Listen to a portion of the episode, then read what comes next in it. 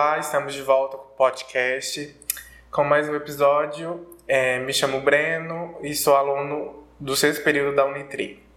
Olá pessoal, meu nome é Mariana, também sou estudante de psicologia aqui na Faculdade Unitri, no sexto período, e hoje o nosso tema é sobre ansiedade e estresse na área de trabalho. Hoje nós estamos com a nossa convidada, Jordana, e ela vai se apresentar nesse momento. Olá pessoal, tudo bem? Meu nome é Jordana. Muito obrigada pelo convite, meninos. Estou muito feliz de voltar aqui na Unitri. Falando um pouquinho da minha graduação, eu sou formada em psicologia. Já tem dois anos, né, que eu fiz aí a graduação, então é muito bom estar de volta. E já tem seis anos que eu atuo com a parte do RH, né? Que realmente a gente entender de fato o colaborador em todas as fases. Quando ele inicia, quando ele está se desenvolvendo e quando ele finaliza com uma empresa. Então, falar sobre o estresse organizacional é muito importante. Vocês vão perceber que a gente vai falar de todos os temas e com uma transparência muito importante, porque eu acho que aqui é o momento da gente dar dicas e aconselhar vocês quando a gente passa por esse momento. Eu tenho alguns cursos, até por conta da, da frequência e da atuação, né? Hoje já fiz o curso de recrutamento e seleção para a gente entender e acolher o colaborador. Como que eu faço um processo seletivo? Como que eu escuto uma demanda, às vezes, né, que tem um problema ali para a gente aconselhar esse colaborador. Então, eu já fiz esse curso.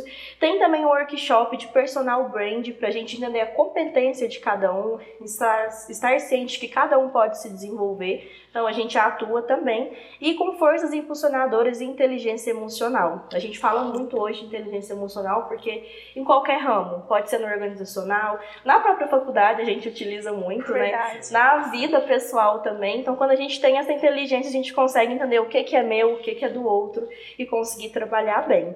Então, é, de forma geral, essa sou eu. Espero que vocês gostem muito desse momento. Ah, muito obrigada, Jordana. eu que agradeço. Vamos começar. é, então, Jordana, como você define o estresse organizacional? Ótimo. Gente, para a gente falar sobre o estresse organizacional, a gente precisa entender o conceito. O que, que de fato é o estresse? O que, que eu coloco aqui, até busquei também algumas referências do artigo que a gente vai falar sobre o estresse, né? Certo. O estresse é um conjunto de reações físicas e mentais, então não é só o mental. Às vezes a gente associa muito o estresse, nossa, foi uma situação que aconteceu e veio alguns gatilhos. Mas não, o físico, o corpo, ele é muito importante, né? Então a gente precisa estar bem com ele. Certo. E essa questão física e mental, ela vem disparada de algumas situações que a gente vivencia. E aí eu falo que tem um cenário positivo e o cenário negativo. João, mas por que, que tem um cenário negativo, é, positivo? De onde vem né, esse cenário positivo do estresse? Vou citar um exemplo. Vou pegar a minha realidade, que estou agora no processo de autoescola, né? Que a gente sabe que tem muitas pontas. Realmente. é um grande desafio, mas vai dar tudo certo. Claro. E aí a gente tem alguma, alguns mecanismos, por exemplo, ah, fiz a minha aula e ela foi bacana. Então a gente tem uma situação estressante mas que teve um cenário positivo. Então, consegui absorver isso legal. Agora, quando a gente tem uma aula que você fala, poxa, errei aquilo, esse ponto não tá legal, a gente tem um cenário negativo. E aí, a partir desse cenário, a gente tem que entender como que a gente vai potencializar e como que a gente vai absorver isso. Porque a Jordana da autoescola finalizou, mas ela tem outros papéis também. Então, a gente precisa entender esses dois cenários, mas o estresse organizacional, ele é focado pro corporativo, né? O estresse que eu vou vivenciar dentro da organização. E isso vem do quê? Das demandas que a gente tem, a urgência, o prazo que é, é rápido e ao mesmo tempo é curto. Então são muitas demandas, então são esses dois conceitos, a organização e o que de fato é o estresse. Então eu vejo nesse nesse contexto. Excelente, né? Saber diferenciar esses dois, esses dois polos. É importante. E assim, você acredita, Jordana, que a empresa tem assim um certo tipo de contribuição acerca do adoecimento do colaborador? Sim, eu falo que a empresa é fundamental e ela tem a responsabilidade de deixar o ambiente agradável e algo assim bacana mesmo de se trabalhar. Por quê? Quando a gente tem uma empresa, a gente faz a divulgação de uma vaga, a gente está convidando aquela pessoa para viver no nosso ambiente. E eu brinco muito com os meninos que a gente passa mais tempo no serviço que em casa. A gente chega, a gente mora de aluguel, né? Assim, em casa, em qualquer lugar. Então isso é muito importante. A empresa ela pode ter ações, um treinamento qualificado para os líderes, porque se acontecer uma situação de estresse, como que o líder vai olhar para isso? Vai ter preconceito? Não vai ter? Como que eu chego nesse colaborador? Eu tenho um canal também que é legal a gente fazer e até o formato de podcast também é bacana para ouvir o colaborador. Como que tá? Teve alguma demanda estressante? Como que você trabalhou com isso? Então eu vejo que algumas empresas às vezes se isentam. Fala, não, isso ele adquiriu fora ou dentro da empresa e eu não posso trabalhar. Mas acho que é o contrário. A empresa convida você para trabalhar e atuar, então ela tem esse papel de tornar isso inclusivo, de tornar esse ambiente bacana e sem preconceitos. Eu concordo, viu, com o seu ponto de vista e acho que é exatamente isso mesmo, que uhum. tem essa, essa contribuição, sim. É importante, né? Sim, é importante saber que a empresa tem essa contribuição. É importante saber que você vai ser ouvido, né, e não julgado. Porque a maioria das vezes acontece esse julgamento. Acontece. Nossa, eu não posso levar um atestado, eu não posso falar que eu estou fazendo até uma terapia, né? As pessoas têm preconceito quando a gente fala que a gente está fazendo acompanhamento. Então, isso é importante, a forma como é feito, como é conduzido. Acredito que essa abertura já se torna uma intervenção positiva Exato. para o colaborador e para a empresa também. Excelente, Mariana. Realmente é uma intervenção que é, parece pequena, mas se torna grande, né? A longo prazo, né? É uma coisa que realmente faz sentido. Perfeito. É, e o que o colaborador pode fazer para evitar esse tipo de problema? Certo. Eu trouxe dois cenários para a gente fazer a prevenção, né? Como eu posso prevenir esse estresse e como que eu posso fazer quando eu estiver já adoecido, porque acontece de fato, né? Às vezes você está com muita demanda, você se vê no cenário e você precisa se organizar. Vamos falar primeiro da prevenção, né? Como que eu posso fazer para evitar. Primeiro ponto, eu coloquei escuta empática, né? Vocês estão cursando aí, vocês vão entender bem esse termo. Com certeza. Mas o que, que é essa escuta empática, né? Para quem está nos ouvindo? É você escutar de forma verdadeira. Vamos pensar que você está ali com o seu colega e ele vai falar de algum problema que ele tem. Aí, em vez da gente responder, nossa, mas se eu te contar meus problemas, você ri mais ainda. Não, vamos escutar de fato qual é o problema. Ou ele está tendo problema no desenvolver, é no início, é no final. Então, escutar. Às vezes, gente, a gente não vai ter a solução. Às vezes eu não consigo falar, nossa, Mari, nossa, Brenda, a solução é essa. Mas só de você escutar e falar, poxa, que difícil, né? Mas eu tô com você, é suficiente. Então, acho que a empresa ela pode ter essa escuta empática com o colaborador. E se o colaborador não se sentir à vontade com o gestor, a gente tem os pares de trabalho, os psicólogos que dão apoio na empresa. Então, isso é importante. Depois é mais voltado para aplicação de treinamento, porque a empresa ela precisa preparar o líder para que o líder receba essa demanda. Então ela tem essa responsabilidade de aplicar treinamento, né, de como como que eu faço? Estou com um problema X, como que eu devo conduzir? Então a gente tem esses treinamentos e campanhas e incentivos para alavancar a inteligência emocional. Que aí a gente fala, por exemplo, do mês do suicídio, a gente vai falar sobre essas questões, que é importante. Tem empresa que me procura que fica com medo de falar. Poxa, não tem que ter medo, a gente tem que falar para diminuir o índice. Quando a gente fala de outubro, de novembro, das campanhas voltadas para o homem e para a mulher, é importante. Então, às vezes, a empresa deixa de focar nesses pontos, porque às vezes acha que é um gasto, que é perca de tempo, só que não é. Porque é nesses eventos que o colaborador pensa: poxa, a empresa não vê só o resultado, ela quer que eu esteja bem. Então, eu acredito que essa é a intervenção preventiva, né? Certo. Mas vamos supor que eu fiz tudo isso e aconteceu de eu estar adoecido. O que, que eu posso fazer? É bem parecido, vocês vão perceber. Primeiro, eu preciso ser acolhido e também ter a questão da escuta empática, então eu tenho que sentir a vontade para falar para alguém.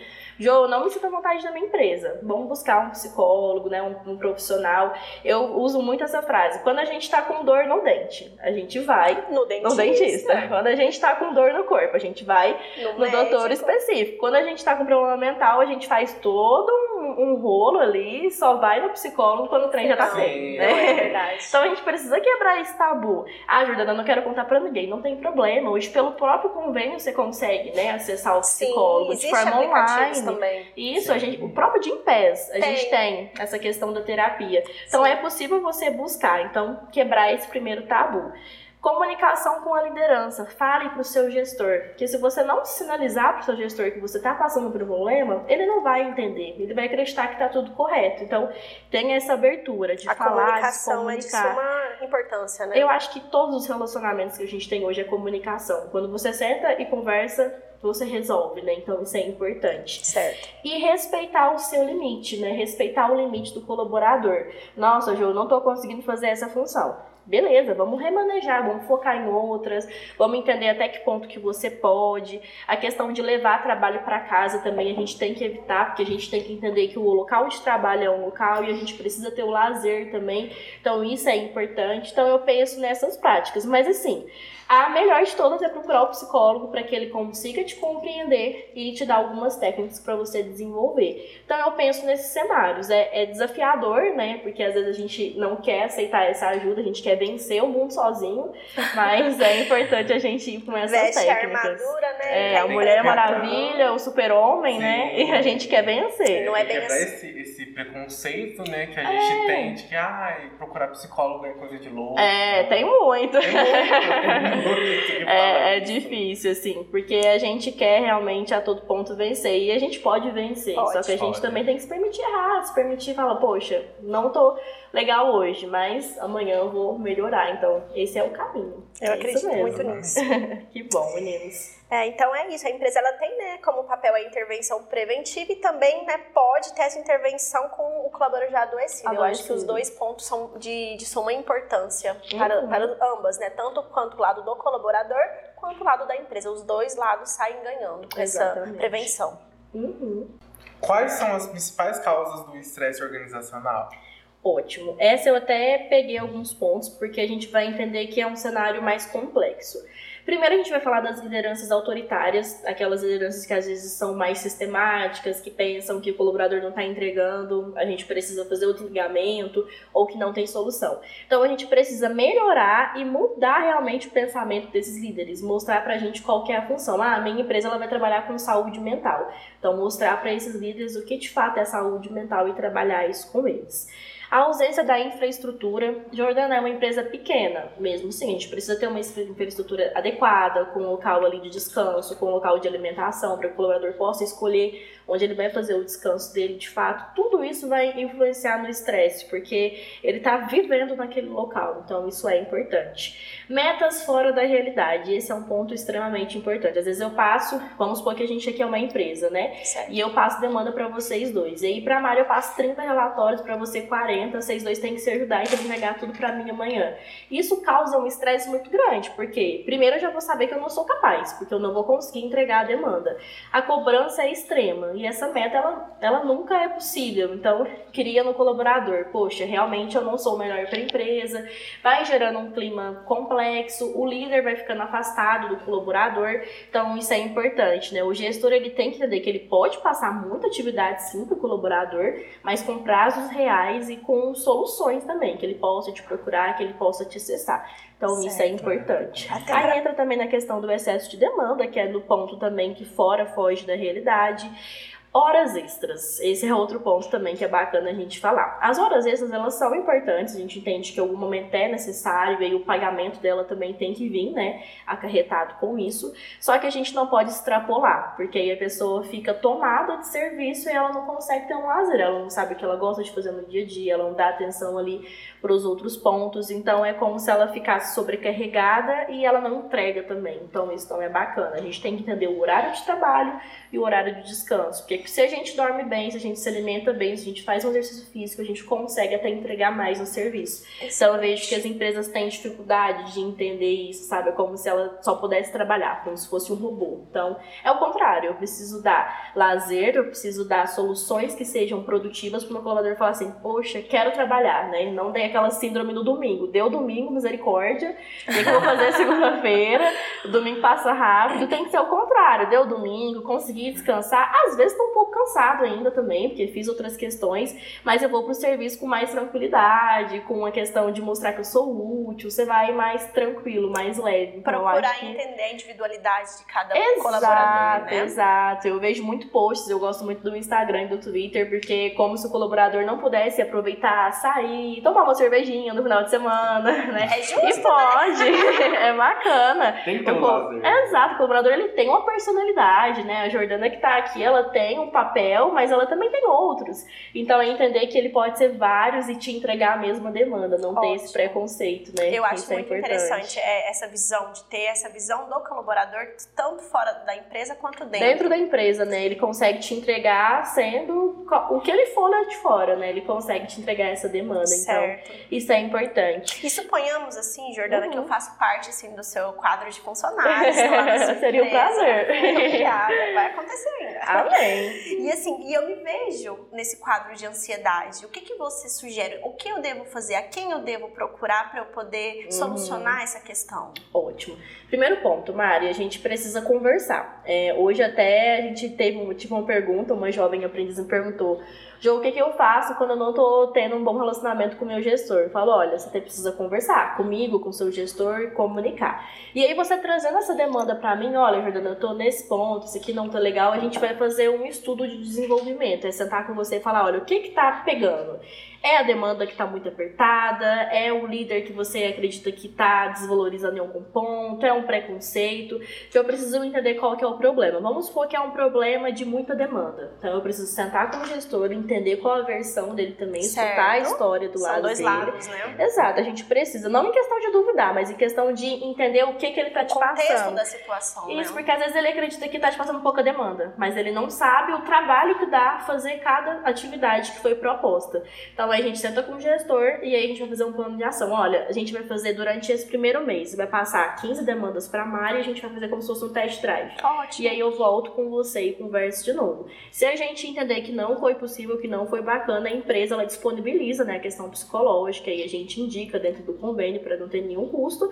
Ou a gente pode fazer também entre nós, né, um acordo ali para fazer a questão da terapia de fato, para entender se é só isso, se está ligado a outros mecanismos. Então eu acredito que seja nesse ponto. Comunicação, plano de desenvolvimento e ver se faz sentido ou não. Se não faz sentido, aí a gente ser transparente, falar, olha, Mari, esse, é meu plano de ação, faz sentido para você continuar ou não. A gente também tem a solução de remanejar para outro setor, Ótimo. que às vezes o problema está no setor X, a gente vai para o setor Y. Então eu penso dessa forma. Já passei por situações parecidas e eu tive essas atitudes nesse É momento. ótimo, é você dar abertura para o colaborador ter a subjetividade dele, dele ter É. a opção também de ser remanejado dentro da empresa. Eu acredito que seja uma liberdade que faz com que ele se sinta bem, Uhum. né? Um acolhimento que vai fazer diferença na vida dele, não só dentro da empresa, mas como fora também. Eu acho que está interligado. É, mostrar que ele é útil, né? Ele não é útil só naquele setor. A gente contratou ele pelas competências que ele tem. Então ele consegue desenvolver outra função em outro setor também. Então Ótimo. a gente lida com esse formato.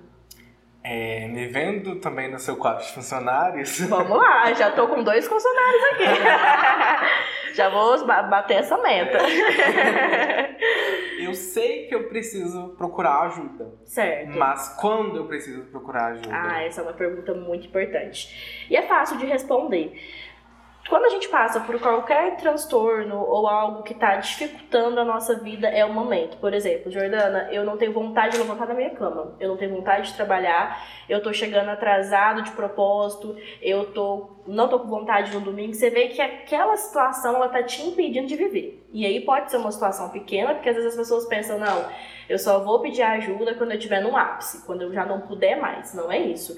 Teve o primeiro sintoma de falar, nossa, que desagradável, não quero trabalhar, ou perde um ônibus de propósito e vem outras coisinhas. Esse é o momento que você tem que pedir ajuda, porque você não tá bem psicologicamente. Sim. Porque o serviço, sendo muito sincero, ele tem uns pontos de prazer e tem uns pontos que a gente não tá tão legal. Como não tudo é na vida. é, não é tudo que a gente gosta de fazer, né? Tem relatório que é Realmente. chato, tem coisa que não é legal, fazer um desligamento não é nada legal, mas são pontos que a gente precisa fazer. Mas quando isso torna dificultoso e você não consegue fazer as coisas, aí é o momento de pedir ajuda. Agora, se você tiver mais liberdade e se você já sentiu o primeiro sintoma, ainda tá executando, procure ajuda também, né? Toda ajuda é importante, porque aí a gente vai tratar no começo, né? Igual câncer. Quando a gente descobre no começo, o tratamento é mais eficaz. Quando a gente descobre no final, é um pouco mais complexo. Não é impossível, mas porque você que precisa lutar. Eu acho que a empresa tem essa dificuldade porque a empresa ela pode te dar todos os recursos. Se você não quiser, não vai pra frente. Então eu penso que a gente tem esses dois passos. Tô tranquila, quero ter ajuda, posso chamar. Né? Mesmo se não prejudicou. Agora, prejudicou a vida, a gente corre porque é rápido, né? Senão a gente vai desencadear muitas coisas e a gente não consegue gente tem- executar. A gente tem que ter essa noção que a ansiedade ou o estresse, ele é uma patologia, ele se É uma doença, né? Se Então, a gente for temos que ter isso em mente, então, que prejudica não só dentro da empresa, quanto fora também. Mas, assim, Uhum. agravando um pouquinho mais, Vamos lá, assim, vamos pensar em cenários. digamos que estamos lá, né, na nossa empresa e eu estou numa crise de ansiedade. Já Ótimo. estou com sintoma à flor Tá da pele. Tendo aquele episódio de, Aquele de crise mesmo. Isso. O que fazer? Ótimo. Isso é importante pra gente usar em todos os momentos, tá? Não só na empresa. Eu acho que até se você tiver no almoço de domingo acontecer, o que, que eu faço? A gente tem medo de fazer algo errado ou o que fazer.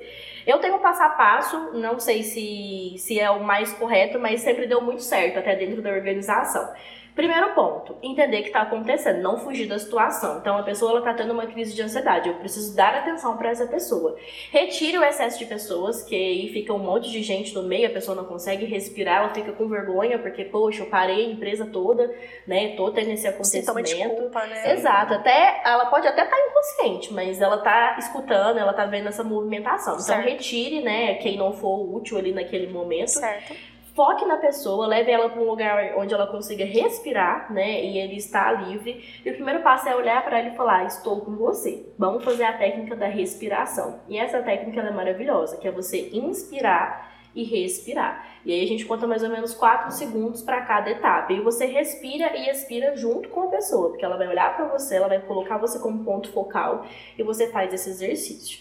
Fez esse exercício, a pessoa já se acalmou, não fala da crise de ansiedade, vai para outros pontos. Nem que seja uma questão divertida, um ponto que ela gosta. Nossa, olha como esse céu tá, porque aí ela vai desfocar e as questões neurológicas dela vai focar para outro ponto. Então ela consegue voltar para a situação. Você viu que a pessoa voltou, vem para o último passo, que é acolher, né? Falar, olha, tá tudo bem, isso é mais normal do que você imagina, não tem problema, a culpa não é sua, né? Sinta-se à vontade, se você quiser compartilhar comigo o que que aconteceu, o que que você acha que desencadeou, né? E vamos procurar um profissional. E a empresa indica, né? O psicólogo ali, se ela não tiver naquele momento, ela indica outro. Esse acolhimento é muito importante. É, o- é o ápice, assim, porque mesmo que você acolha do máximo, ela vai achar que a culpa foi dela e ela tem até medo de voltar nesse local de trabalho, porque ela teve uma crise de ansiedade. Então é, é, é complexo. E esse apoio pode se dar até depois também. Manda uma mensagem, pergunta como que tá, né? Pequenas atitudes.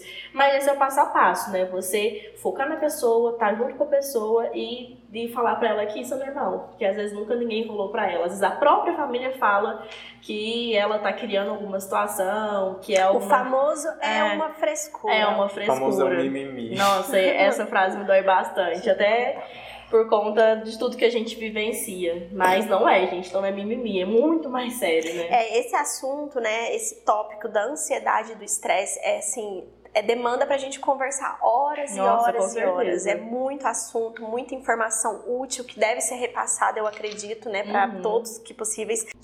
Então, assim, a gente sabe que esse tópico de ansiedade, estresse no trabalho é algo que remete a muitas informações, muito conteúdo, mas infelizmente o nosso tempo aqui ele é um pouco curto. Uhum. Acredito que, assim, a gente já conseguiu entender muito bem. Gostaria Uhum. muito de agradecer a sua presença, a sua disponibilidade de estar aqui conosco. Muito obrigada, meninos. Foi um prazer estar aqui. É muito bom falar sobre esse tema e com certeza vocês já estão contratados para minha empresa. Gostei demais. Pessoal, nossos episódios saem toda sexta-feira à noite no canal do YouTube e também no meu podcast. Eu conto aí com contribuição de vocês. Se vocês gostou do conteúdo, vamos compartilhar com os amigos. E é isso. Muito obrigada.